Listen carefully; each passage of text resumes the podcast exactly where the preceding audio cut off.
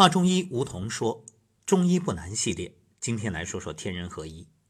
说到天人合一啊，很多人不以为然，觉着什么天人合一啊，忽悠人的。这天和人呢，怎么能一样呢？你怎么能说人体就是一个小宇宙呢？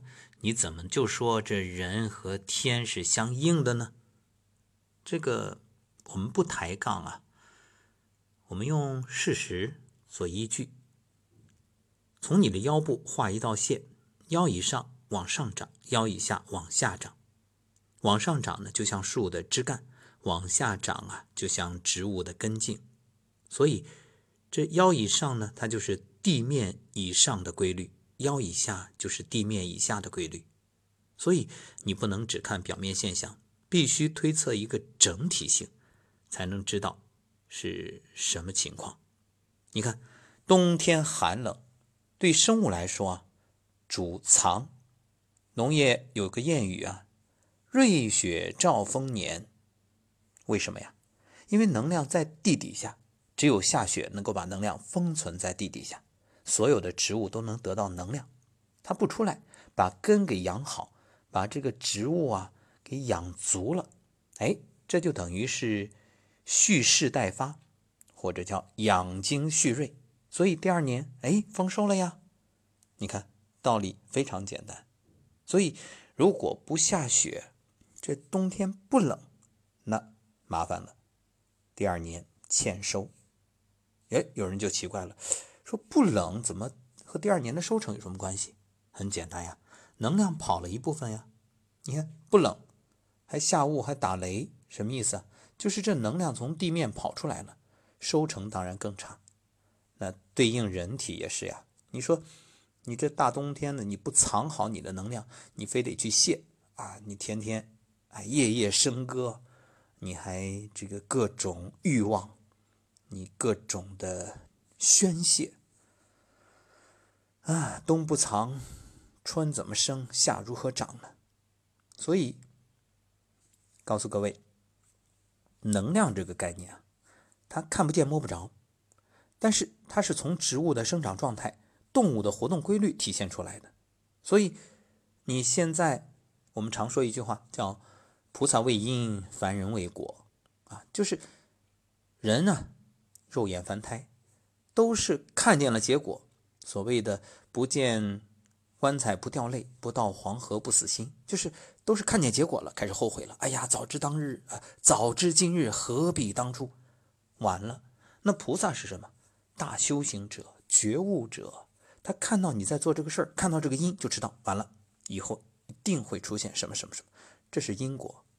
所以，我们说这个冬天冷的时候，你从腰画一道横线，上部分呢，因为能量下降，所以上部分这个能量它少，下部分能量多，哎，这就是健康的。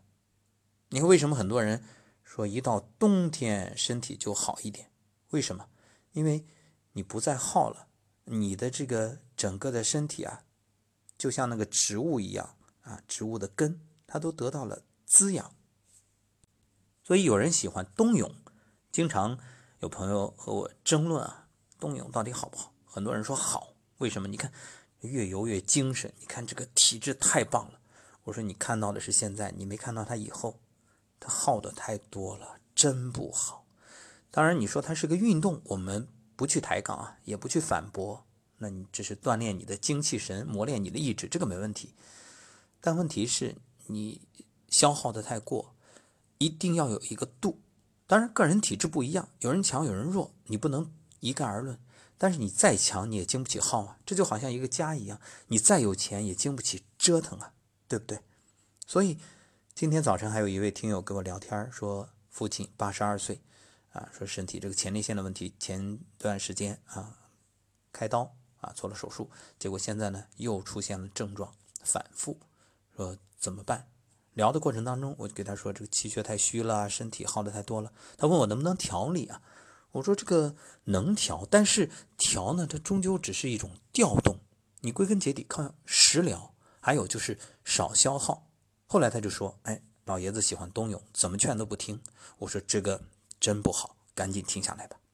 好，那我们看人到了夏天就会蔫儿，啊，所谓的夏天无病三分虚，为什么？夏天能量外泄啊，因为不仅升降，还有开合。夏天是开，冬天是合。你看，比较冷的地方，人相对都比较健康。但是这个冷一定要有一个度，比如说你冬泳，那你我们不是绝对说冬泳不好。你比如说，根据个人的体质，如果你真的能够适应，哎，一下然后立刻就把它保好暖，哎，这也行。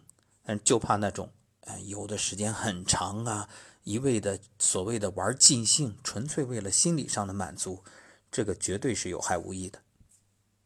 那么冬天人是什么状态啊？上部能量少，下部能量多。那么你看现在到了春天，主生发，哎，这就可以开始活动了。你要适度的增加一些运动，比如说早晨一定要早起。如果你早晨还赖床的话，那等于。阳气一露头，哎，又蔫巴了。这春不生，那夏不长嘛。